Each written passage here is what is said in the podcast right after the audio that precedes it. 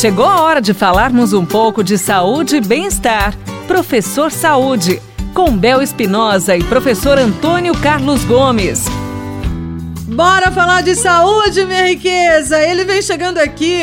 Seguinte, professor Antônio Carlos, praticar natação trabalha o corpo todo? A natação, a natação é das modalidades de exercício que nós temos.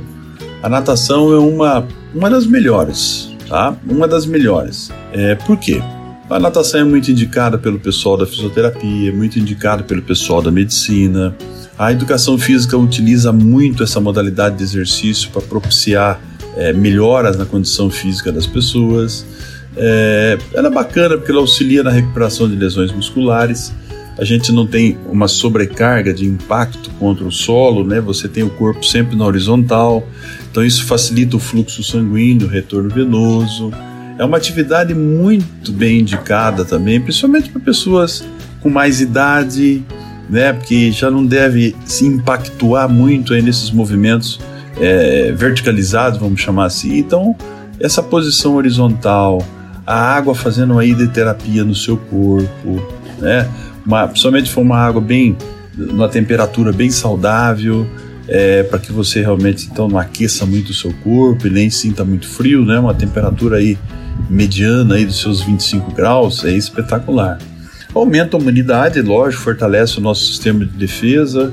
É também outro tipo de exercício que você movimenta muito músculo ao mesmo tempo, então você ganha tempo com isso, ganha eficiência, é, é, trabalha simultaneamente músculos, muitos músculos, isso aí contribui muito para o equilíbrio muscular.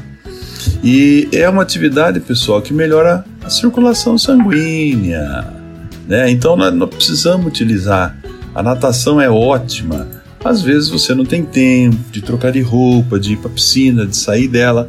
Mas nesse verão agora, aproveitando também esse calor, você já resolve várias coisas. Dá uma refrescada nesse corpo, mexe essas articulações, mexe esse músculo, consequentemente aumenta esse batimento cardíaco, hiperventila um pouquinho, ou seja, fica um pouquinho ofegante ali nadando, caminhando dentro da piscina, correndo dentro da piscina, mergulhando, né, tentando nadar um estilo e outro.